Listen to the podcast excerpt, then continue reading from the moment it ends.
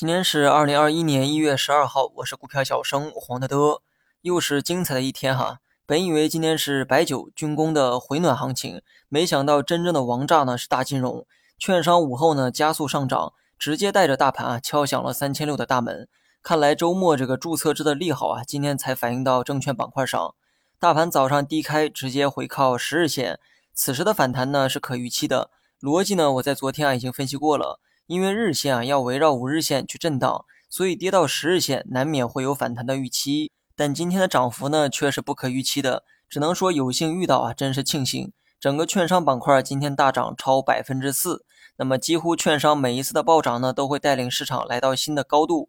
而且从这个近期的走势来看，券商每一次的暴涨至少也能延续两天时间。这么看来呢，大盘借势再上一个台阶也是很有可能的。其实到今天中午为止。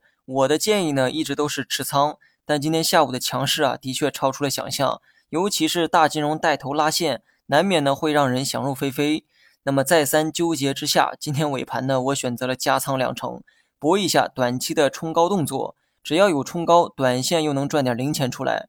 另外呢，我再次强调一下哈，无论你怎么操作，配合着目前这样的大行情，切记不要轻易的去空仓。就像我极少建议满仓一样，空仓呢也不要轻易的去尝试，尤其呢还是在牛市，即便波段上有这个减仓的需求，你呢也要切记哈，留底仓在里面，也别说我马后炮哈。过去的一年加仓减仓的事儿啊，我也说过不少次，但我呢一直在强调留底仓。按照二十日线的操盘法，只要市场一直在二十日线以上运行，你呢就没有空仓的理由。所谓的加仓减仓都是在底仓的基础上进行的。那么最后呢，说一下这个大盘，没想到再次来到三千六，只花了两天时间。市场既然这么坚决，那么我们呢也不妨多给市场一点信心。这次的暴涨让大盘再次来到了五日线的上方，如此一来呢，基础底线就很明确了。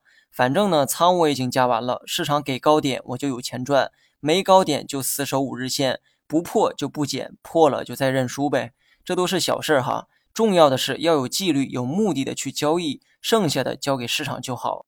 好了，以上全部内容，下期同一时间再见。